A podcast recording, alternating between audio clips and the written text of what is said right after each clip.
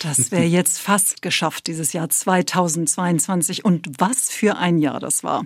Besonders für einen Herrn, der an dieser Stelle hier genau im Januar so sein Debüt gegeben hat. Hallo und ein Happy New Year. Mein Name ist Florian Mayer. Ich bin der neue Junior-Korrespondent, der Sie, liebe Hörerinnen und Hörer, künftig hier begrüßen darf. Und das hat er gemacht. Fast 40 Podcasten-Folgen lang und uns Kollegen ein Jahr lang viele, viele, viele Fragen gestellt. Jetzt ist er aber mal selber dran mit dem Antworten, auch wenn der Anlass kein so schöner ist. Florian Mayer verlässt uns. Ja, und da haben wir echt noch ein paar Fragen. Die Korrespondenten. Reporterleben in Washington. Der Amerika-Podcast von NDR Info. Ja, hallo, herzlich willkommen zu dieser Ausgabe des Podcasts aus dem Studio in Washington. Ich bin Julia Kastein, grüße Sie alle sehr herzlich, auch wenn sich meine Freude darüber, den Podcast mal moderieren zu dürfen, kleines bisschen in Grenzen hält. Das liegt am Anlass. Abschied fällt schwer und von Florian besonders. Oh. Aber da müssen wir jetzt durch, ne, Florian? Oh, ja. Willkommen ja, zu diesem Podcast. Hallo. Äh, ja, ich würde dir sagen, danke, dass ich da sein darf, aber du musst. ich muss und genau. es geht ja nicht anders. Es genau. ist, ja, es ist schön und gleichzeitig sehr, sehr traurig. Ja, lass mich mal checken. Sind die Augen wirklich schon feucht? Hm. Heute Morgen, als ich mich vom Team verabschiedet habe, vom Rest von hier vom Haus, war es echt knapp. Ich war froh, dass ich eine Maske anhabe. Da kann man das ein bisschen verstecken, aber es, ist, es, es geht einem sehr ans Herz. Hm, das ist wohl so. Es war ja auch eigentlich gar nicht so richtig viel Zeit, äh, irgendwie die Wehmut aufkommen zu lassen im Vorhinein. Ne? Mhm. Wir müssen jetzt, glaube ich, mal kurz äh, Full Disclosure hier machen. Wenn äh, Sie, liebe Hörer und Hörerinnen, uns hier lauschen, dann ist Florian tatsächlich hoffentlich wieder heil zu Hause im ja. Saarland, hat schon Weihnachten hinter sich gebracht. Wir zeichnen nämlich wirklich äh, zeitig auf. Und dieser letzte offizielle Arbeitstag heute, der hat es ja echt nochmal in ja. sich gehabt, mein Lieber. Ne? Und lustigerweise, ja. thematisch hat sich der Kreis komplett geschlossen. Ne? Absolut. Im, Absolut. Im ersten Podcast ging es um den 6. Januar. Damals war es der erste Jahrestag. Jetzt, gestern, heute hat dich der U-Ausschuss, der genau. seinen Abschlussbericht vorgelegt hat, intensivst beschäftigt. Es ist, was wir ja gerne tun als Journalisten, ob das Text ist, Film oder äh, Audio. Wir machen gerne Klammern. Ich habe mit dem 6. Januar, du hast es gesagt, hier angefangen und habe heute mein Werk beendet in Washington mit dem Kommentar zum U-Ausschuss. Also in diesem Kommentar, den ich dann heute geschrieben habe, habe ich mich dann so ein bisschen irgendwann in Rage geschrieben im positiven Sinne. Das musste dann nochmal raus. Das war dann so ein bisschen Katharsis für all das, womit mich dieser Mann gequält hat, ein ganzes Jahr lang, obwohl er ja gar nicht mehr relevant ist, was die Politik angeht, im größeren mmh, Sinne. Ja, er ist nicht mehr der Er hat Präsident. zumindest nichts mehr zu sagen. Mmh, genau, eigentlich. offiziell. Er redet ja. noch ganz viel. Naja, ähm, ähm, trotzdem nochmal geguckt auf dieses Jahr. Ähm, diese Klammer, das ist ein das wichtigste Thema eigentlich mhm. gewesen, das sich durchs ganze Jahr gezogen hat oder nicht das Wichtigste. Das Wichtigste war natürlich der Ukraine-Krieg, da kommen wir auch noch drauf. Aber eines der wichtigsten, sagen wir mal so. Ähm, das hast du alles äh, begleitet, ähm, berichterstattertechnisch und warst aber nominell ja Junior-Korrespondent. und hast auch jetzt nochmal, als du dich verabschiedet hast, ähm, äh, so rausklingen lassen, dass das äh, für dich besonders schön war, dass du man, man dich das nicht hat spüren lassen. Da klingt ja diese Sorge mit, ja. dass du irgendwie dachtest, du wirst hier nicht vollgenommen. Aber den Zahn haben wir dir ja hoffentlich gezogen, ja, oder? Absolut. Das war das, was ich, ich meine, es ist, diese Stelle ist offiziell der Junior-Korrespondent. Kein Mensch so wirklich auch innerhalb, also was draußen. Was ist die Schwelle, die Altersschwelle? Wie, wie, was ist man noch? Wann ist man noch Junior? Oh, keine Ahnung, ich weiß es noch nicht mehr, aber ich habe nur gesagt gekriegt, ich mit meinen oh, 33 Jahren, jetzt mittlerweile 34, bin eher im älteren Semester. Ähm, ich weiß nicht, ob es dann, aber ich glaube, mit 40 kann man sich darauf schon nicht mehr bewerben. Ähm, aber das ist halt so, dieses Junior und das ist für alle außerhalb der ARD, glaube ich, sowieso und innerhalb der ARD sicherlich auch ähnlich. Das klingt so ein bisschen wie, das ist irgendwas zwischen dem Redakteur in Ausbildung oder ein Praktikant, der schon ein bisschen mehr, also so, der kommt jetzt mal hierher und sammelt so ein bisschen Erfahrung und dem gibt man so die bunten Themen oder der macht mal halt irgendwie was Lustiges. Und das, A, wollte ich das nicht und B, war das von Tag eins an klar, das bist du auch nicht, sondern so, wir sind auf Augenhöhe und wir werfen dich genauso ins kalte Wasser wie alle anderen, die hier auch gestartet sind. Wobei, ich weiß nicht, erinnerst du dich noch an deine erste Dienstreise? Da ging ja. es ja wirklich los mit einem Thema, das eher leichterer Natur war. Erzähl doch mal ganz kurz. Der Groundhog Day. Täglich grüßt das Murmeltier in Punxsutawney. Und da bin ich mit Simon, unserem Techniker, hingefahren. Unser erster Ausflug mitten in die, ins Nichts. Da war wirklich gar nichts. Das war so direkt Konfrontation mit äh, nicht Washington. Genau. Und Simon war dabei und hat natürlich eine Frage dazu. Moin Flo, Simon hier. Ganz doofe Frage. Bist du auch immer noch so enttäuscht, dass sie und täglich grüßt das Murmeltier gar nicht in Punxsutawney gedreht haben? Das sah da ja völlig anders aus. Ja, das war die allergrößte Enttäuschung an der ganzen Geschichte. Weil ich kenne natürlich diesen Film, ich bin großer Fan von Bill Murray und der Film ist auch echt gut. Und dann sind wir da angekommen und Punxsutawney ist halt ein Kaff, da ist nix. Und dann gibt's halt diesen, diesen Wald mit einem großen Parkplatz. Da ist dieser Baumstumpf, da sitzt dieses arme Murmeltier drin, das da irgendwann morgens rausgerissen wird. Und dann halten die das hoch und alle flippen komplett aus. Und das war, ähm, das war ein echt merkwürdiges Erlebnis, aber hat so, ich sag mal, den Auftakt gebildet für die USA sind anders, als wir das uns zu Hause in Deutschland vorstellen. Und das war tatsächlich, sagen wir mal, der seichte Auftakt dahin. Und das war, hat sich wie ein roter Faden im Grunde durch das Jahr für mich gezogen. Mhm. Da kommen wir auch gleich nochmal drauf. Aber ähm, es ging ja weiter mit äh, dem Thema, das wirklich eben neben Trump das Wichtigste war in diesem Jahr und diesem Untersuchungsausschuss, nämlich der, der äh, Krieg in der mhm. Ukraine. Äh, und das zog sich ja auch schon von Jahresbeginn an durch mit diesen äh, Warnungen, die ja. immer wieder kamen von der US-Regierung und die Berichte darüber, dass die Russen die Truppen aufziehen an der ukrainischen Grenze und so. Und aus Deutschland ja immer wieder der Vorwurf, wir ähm, verbreiten da eigentlich nur US-Propaganda. Wie hast du das erlebt? Ja, genau das. Also es, es, es war ähm, dieses, wir sind natürlich alle gebrannte Kinder aus den Erfahrungen nach dem 11. September. Äh, der äh, Irakkrieg, der begründet wurde aus den USA heraus mit angeblich ganz großartigen und vielen Beweisen, dass da Massenvernichtungswaffen und biochemische Waffen und was weiß ich rumliegen. Und dann hat sich herausgestellt, das war halt alles nur ein Vorwand. Und dann war man sehr, sehr vorsichtig. Und das war bei mir auch immer wieder im Hinterkopf. Ich meine, alle Informationen, die auch die US-Regierung rausgibt, jetzt nicht gezielt an uns, aber halt generell an die Medien, folgt natürlich einem Interesse und einer Agenda. Da beißt die Maus keinen Faden ab. Man muss es immer wieder einordnen. Und das war schwierig, da immer wieder die Balance zu halten zwischen ständig Wolf schreien und am Ende ist nichts, ähm, aber doch irgendwie klar zu machen, das kommt nicht einfach von irgendwo her und offenbar lässt sich das ja belegen.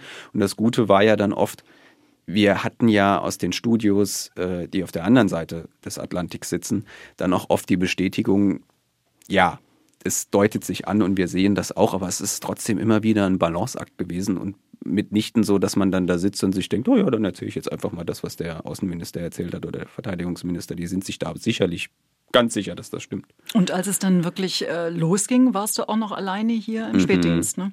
Das war eine krasse Nacht. Das war einer meiner ersten Spätdienste ähm, oder meine erste Spätdienstwoche. Sollten wir vielleicht kurz erklären, das heißt, dass man am Nachmittag Ortszeit hier ja. anfängt und dann eben die Frühsendung, Radio ist ja Exakt. vor allen Dingen morgens, äh, bedient aktuell. Genau. Man geht um 16 Uhr fängt man an und so, dann geht das so bis um 12 nachts und das war ein ruhiger Abend und natürlich wussten wir alle, im Donbass stehen die Panzer und es kann jederzeit losgehen. Und ich glaube, so gegen 8 Uhr unserer Zeit ging es dann auch plötzlich los. Und ähm, es war natürlich die große Frage, okay, gut, was machen jetzt die USA? Wie sieht es mit der NATO aus und so weiter und so fort. Das hieß, einmal war Studio Moskau äh, in der Pflicht und wir, und ich hatte Gespräche bis morgens um drei oder so. Und das natürlich ist das berechtigte Interesse dann da zu sagen, ja, und was heißt das denn jetzt? Und was machen denn jetzt die USA? Und schicken die jetzt da jemanden hin und sehen die das denn jetzt schon irgendwie als Gefahr für die NATO-Bündnispartner und wann kommen die Panzer und was weiß ich und hier und da.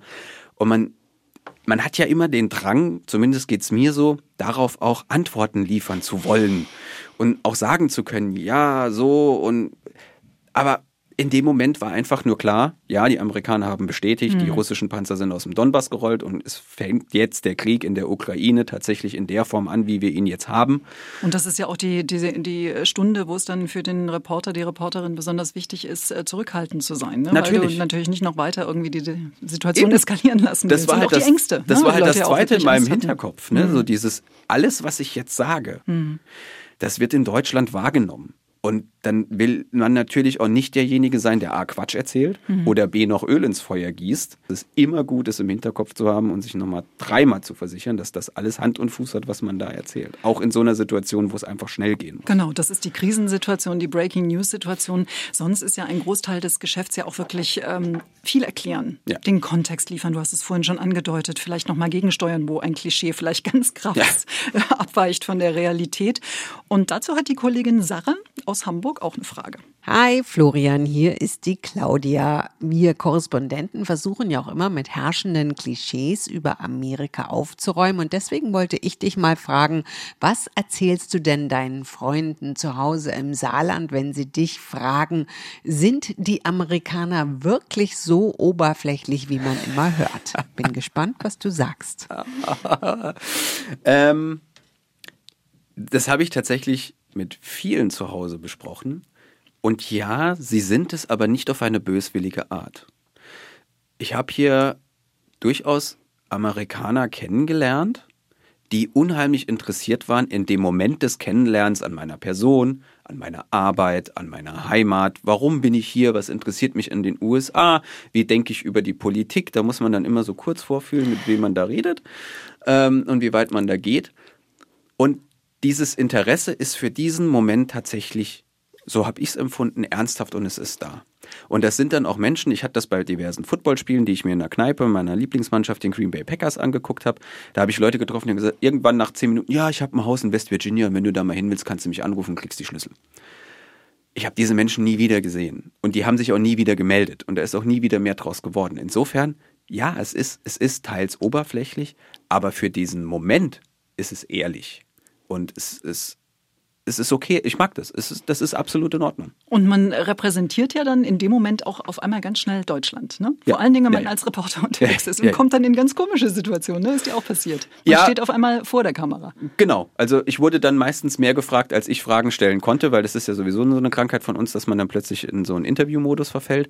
Aber das, die waren dann oft super interessiert an irgendwelchen Entscheidungen. Manchmal ging es dann auch sehr weit in die Historie zurück und man musste sich dann für Dinge rechtfertigen, die Generationen zurücklegen. Das wird dann immer ein bisschen schwierig.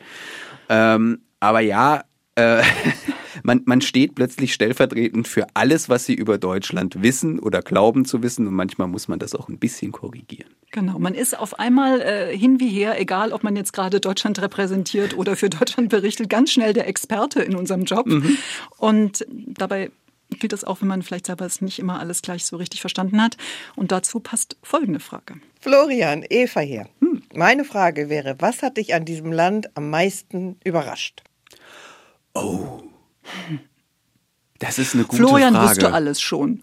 Nee, nee, nee, nee. Äh, ich will ja jetzt nicht über, ich will ja jetzt nichts Schlechtes sagen. Aber was mich wirklich überrascht hat, und das ist, glaube ich, das, was viele nicht verstehen, die nicht hier waren man geht davon aus, weil PCs, das iPhone und alles, was wir so an moderner Technik des 20. Jahrhunderts kennen, irgendwie einen Bezug hier zu den USA hat, zu dem Silicon Valley. Hier sitzen die großen Unternehmen, die selbstfahrende Autos bauen, Raketen zu, in ins Weltall schießen, die wieder landen, dass man davon ausgeht, okay, gut, hier ist alles super modern und hier läuft alles total easy. Ich bin in meiner Wohnung angekommen, aufs Deck, das ist quasi so eine Terrasse gegangen, habe in den Hinterhof geguckt, und die Stromkästen sehen aus wie in Beirut und das Stromnetz ist auch ungefähr genauso stabil.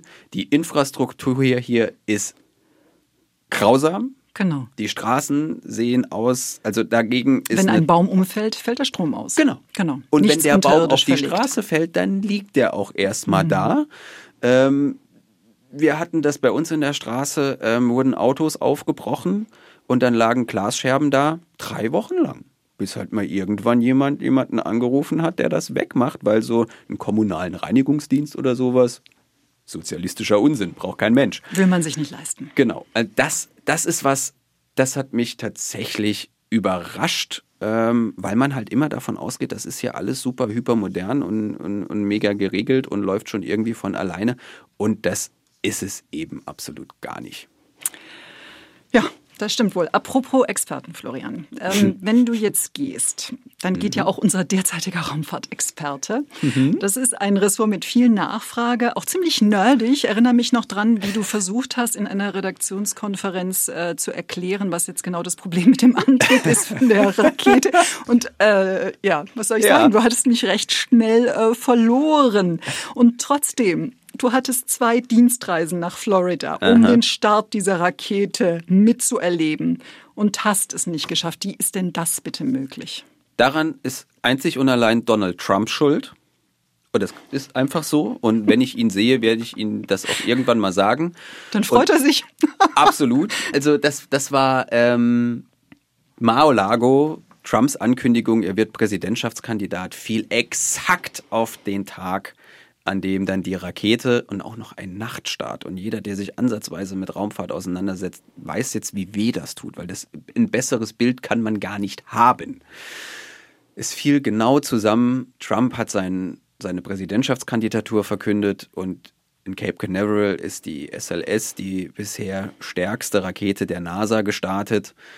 Und wir haben es einfach nicht gesehen. Wir haben es noch nicht mal von West Palm Beach irgendwie aus sehen können, weil die Flugbahn der Rakete so war, dass sie im Grunde sich in einer elliptischen Bahn von uns abgewandt hat. Also haben wir es noch nicht mal irgendwie was am Himmel entdecken können.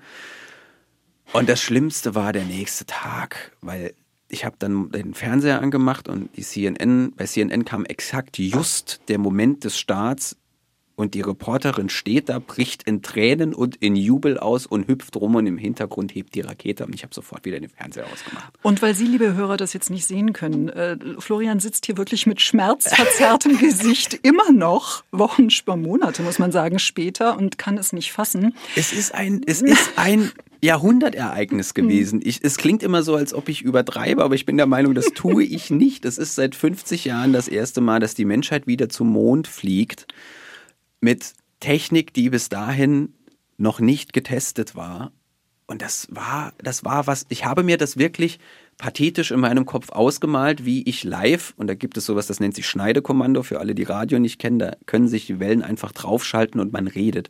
Live diesen Countdown in die ARD runterzähle und berichte, Das dass es Lift-Off gibt. Und Ja. den hat mir Donald Trump genommen. Das ist auch wirklich gemein. Vielleicht ist es ein kleiner Trost, dass du hier als Fachmann jedenfalls voll akzeptiert bist. Und deshalb gab es bei diesem Thema auch gleich zwei Fragen von den Kollegen. Einmal von der TV-Kollegin, die wie du mit dem Dabeisein gescheitert ist und dann die andere von Ralf Borchert. Hallo lieber Flo, hier ist die Kerstin. Wir haben uns ja in diesem Jahr das eine oder andere Mal gemeinsam mit dem Weltall beschäftigt und es war jedes Mal ein absolutes Vergnügen mit dir. Meine Frage, kommst du zu Besuch, wenn 2025 oder wann auch immer tatsächlich wieder Menschen auf dem Mond landen? Weil wie soll das ohne dich nur gehen? Lieber Flo, ich fand deine Begeisterung für Weltraumthemen, NASA, Artemis immer ansteckend. Deshalb von mir die Gretchenfrage, die Artemis-Mondmission betreffend. Was hat die Menschheit davon aus deiner Sicht, wenn jetzt wieder Menschen in ein paar Jahren zum Mond fliegen und vielleicht später zum Mars? Könnte man das viele Geld nicht viel besser anders ausgeben? Große Frage, ich weiß, aber bin gespannt auf deine Antwort. Äh, zu 2025. Ja, mache ich. Wenn die ARD eine lange Nacht der Mondfahrt macht, dann komme ich gerne und äh, stelle mich sowohl ins Fernsehen als auch ins Radio und nörde ganz hart rum. Äh, ansonsten muss ich mal gucken, wie sich das regeln lässt mit zu Hause und finanziell. Aber ja, weil der Reiz ist ja dann auch im Kennedy Space Center zu sein und da kommt man nicht so einfach hin. Insofern Und manchmal fährt man hin und es muss passiert unverrichtete nichts. Dinge genau. widerfahren. Ne? Äh, also vorkommen. als, als Journalist sehr, sehr gerne. Äh, ich rede mal mit dem SR. ähm, zur Frage von Ralf. Ja, die Frage, ob man dieses Geld besser verwenden kann, ist berechtigt. Das ist aber auch so die Frage, was würde dann damit passieren? Ich glaube nicht, dass der Etat, wenn er für die NASA nicht mehr bereitgestellt würde, dafür genutzt wird, dass hier jedes Kind ein warmes Essen hat und äh, niemand äh, auf der Straße Oh. ich sehe schon, mit dieser Frage kann man bei dir nicht punkten. Ähm, Merke schon. Aber natürlich hat die Menschheit was davon, denn es ist, wenn alles so kommt, der nächste Schritt, um zum Mars zu fliegen. Und es hat ja auch viele forschende Hintergründe. Ähm, jede Hausfrau kann sich dafür bedanken, dass es das Space Shuttle gibt, sonst gäbe es keine Teflonpfannen. Um mal ein ganz blödes Beispiel zu bringen. Super Beispiel. Es hat, es, es, es, hat, es hat einen Zweck für die Menschheit und ich glaube, es hilft uns zu wissen, was um uns drum herum passiert und wie diese Welt entstanden ist, weil auch das trägt dazu bei, was die NASA tut, hilft im Endeffekt auch vielleicht diese Welt so zu erhalten, wie sie momentan noch ist. Okay, ich sag jetzt mal frecherweise, vielleicht hast du auch noch eine Zukunft als NASA-Sprecher, mein Lieber. Hm? Hm? Ich nehme den Job. Wenn Sie, ich habe ich hab ja schon gefragt, als ich da war in Houston, äh, wann der Typ aufhört, der uns da rumgeführt hat. Der hat meint, der hat noch zehn Jahre. Insofern wäre ich im perfekten Alter. Ja. Okay, prima. Aber in der Zwischenzeit sind wir froh, dass du viel berichtet hast. Wir haben darüber geredet, äh, sehr viele Themen. Äh, du hast es auch wirklich erfolgreich geschafft, fast keine bunten Themen, sogenannte bunten Themen zu machen. Ich habe mal nachgeschaut. Ja. Und eigentlich stellt sich äh, dafür ähm, eigentlich noch die Frage, ob du mal frei hattest zwischendurch und Zeit für Hobbys. Mein lieber Florian, hier ist der Sebastian. Als du frisch aufgeschlagen warst hier in Washington, D.C., da hast du mich gleich beeindruckt, nämlich mit einem Plan. Du wolltest eine Lowrider erwerben, eine Fat Boy, einen Fat Bob, eine Electra Glide, eine Sportster, eine Softail oder was auch immer. Jedenfalls eine Harley Davidson. Wie geil ist das denn? Und dann wolltest du dir Amerika so angucken, wie man es sich angucken sollte, nämlich aus dem Sattel. Daraus wurde dann bekanntlich nichts. Warum eigentlich?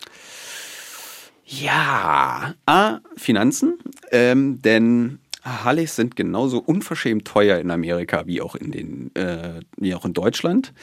Das war ein bisschen schwer. Dann war da die Sache mit dem Führerschein. Dazu war ich zu faul. ähm, und du hattest jetzt die ganze Zeit keinen, ne? Nee, ich hatte keinen. Mhm. Nee, es ist auch, also hier die DMV und für das Jahr, es war auch, das, das klingt nach jetzt. nach wie vor ein Autofahrerland, liebe Ja, mhm. es, es, es klingt jetzt wie eine Ausrede, aber es war auch tatsächlich irgendwann die Zeit. Also ich wollte diese Zeit so intensiv auch für die Arbeit nutzen, wie es nur irgendwie ging. Mhm. Zum Leidwesen all meiner Liebsten, die sich das jetzt anhören und mir immer wieder gesagt haben, lass das. Aber das war das, was ich mit diesem Jahr machen wollte. Und dann war das halt auch, ich wollte die Maschine ja auch mitnehmen und ich habe den Zeitpunkt verpasst, wo das Ganze steuerlich vielleicht ganz, ganz cool war und mich jetzt einen Haufen Geld gekostet hätte. Und dann wurde aus diesem Motorradding leider gar nichts. Aber man muss ja auch noch äh, Pläne haben fürs nächste Mal. Mhm. Und wir müssen uns jetzt beeilen und haben noch viele Fragen. Gleich geht eine wieder in Richtung Junior-Korrespondent, der auch sowas wie der Hipster vom Dienst ist, laut Klischee. Ich glaube, die Frage zielt in diese Richtung. Lieber Flo, es war eine große, große Wonne, mit dir zusammenarbeiten zu dürfen und es bleiben eigentlich gar keine Fragen offen. Aber eine, die drängt sich dann doch auf. Crocs? Wirklich? ja, ich habe hier Crocs entdeckt, diese Vollplastikschlappen, auf die man so, äh, die haben vorne Löcher und dann kann man noch so dolle bunte Stecker mm. da drauf mm. machen. Komplett verschrien, sind pottenhässlich. Ich habe einen riesen Bogen um die Dinger gemacht, über Jahre hinweg, weil die auch in Deutschland äh, durchaus beliebt sind. Und dann waren wir im Outlet äh, hier in der Nähe und in einem Crocs-Laden und ich habe natürlich vollkommen sarkastisch Crocs angezogen und nicht mehr aus. Die sind unglaublich bequem. Sie sehen total beschissen aus, weil sie sind super bequem. Okay. Ich bin jetzt eigentlich froh, dass wir viel gelacht haben bisher. Und ich habe auch noch keine Tränen weitergesehen, auch wenn uns das Herz blutet. Und Katrin oh. Brandt hört man das auch an. Lieber Florian, viele Grüße aus dem Lufthansa-Flug LH418 von Frankfurt nach Washington. In der Kathedrale unserer Herzen wird für immer ein Lichtlein für dich brennen. Und nun noch eine Fachfrage. Welches ist denn der US-Bundesstaat, der von der Größe her am ehesten dem Saarland entspricht? Viele Grüße, und voller Neugier auf die Antwort Katrin. Das ist schön. Oh, ich weiß es nicht. Ist es Maine? nee, keine Ahnung. Äh, äh, oh Gott, ja. Das ist schwierig. Das ist voll die Rache für unsere Weihnachtsfeier. Genau, genau. Da das war wieder so ein Insiderwitz. Mhm. Bei der mhm. Weihnachtsfeier war ähm, Florian zuständig für äh, den Kneipenquiz und hat uns als Saarländer natürlich mit der Frage getrickst, welcher Bundesstaat denn so groß ist oder vielmehr so viele Einwohner, Einwohner hat, wie, genau. wie, das Saarland. Also die Einwohnerzahl, das weiß ich ja noch, das war Delaware. Ähm, bei der Größe, die Fläche des Saarlandes, was ist denn so groß? Ist Maine ja schon fast wieder zu groß. Keine Ahnung. Ich weiß. Maine ist sehr groß. Maine ist, ist riesig. Ich ne? hätte jetzt mal Rhode Island getippt, ja, ohne da, es Ja, das wäre wär jetzt mein zweites gewesen. Zur Auflösung aber wenden Sie sich bitte an die Kollegin Katrin Brandt und wir machen Flugs weiter, mein Lieber.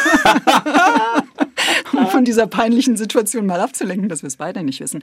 Ähm, du hast ja schon gesagt, freust dich natürlich auf zu Hause, ist dir mhm. auch zugestanden, ähm, aber diesen Gedanken von Nina Barth, den solltest du schon noch mal zulassen. Lieber Florian, es ist so schade, dass du gehst und wir werden dich hier alle sehr vermissen und ich würde gerne wissen, was wirst du denn am meisten vermissen, wenn du nach Deutschland zurückkehrst? Außer uns Kollegen natürlich. Er hat meine Frage leider, äh, meine Antwort leider ausgeschlossen. Es sind die Leute hier.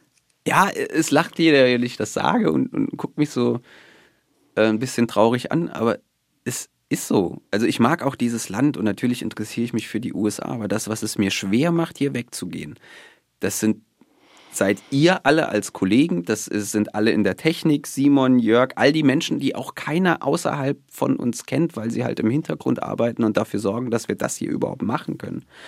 Und das ist, das tut weh und es ist nicht leicht. So, jetzt heult Simon hinter der Scheibe, der die Sendung für uns zusammenfährt, heult jetzt schon fast. Ich auch. Ich glaube, wir kommen jetzt wirklich zum ja. Ende, Florian.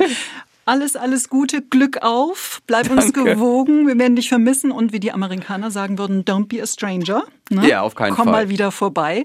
Und Sie, verehrtes Publikum, Sie müssen nichts vermissen und auch nichts verpassen. Florian Mayer bleibt der ARD erhalten. Der berichtet künftig primär für den saarländischen Rundfunk. Und alle Folgen mit ihm und überhaupt, die gibt's zum Nachhören in der ARD Audiothek oder bei ndr.de slash die Korrespondenten. Alles Gute, bis zum nächsten Mal und Happy New Year. Tschüss. Als ich das Gymnasium besucht habe in den 60er Jahren, da waren ungefähr 15 Prozent eines Jahrgangs, die auf das Gymnasium kamen. Und ich habe mir gedacht, ach, Schule muss anders werden. Wir sind für diese eine Gesamtschule, innerhalb derer man unterschiedliche Begabungen fördern und entwickeln kann. Deine Geschichte erzählt dein Leben. Unsere Geschichte erzählt von unser aller Leben. Deine Geschichte. Unsere Geschichte. Die 70er. Diese Vorstellung, dass also Kinder gleiche Chancen haben, hat viele motiviert. Die Bildungsreform ist natürlich eine politisch sehr schwierige Aufgabe. Und gesellschaftlich, denke ich, hat es einiges verändert. Deine Geschichte, unsere Geschichte. Ein Podcast von NDR Info. Jetzt in der ARD Audiothek.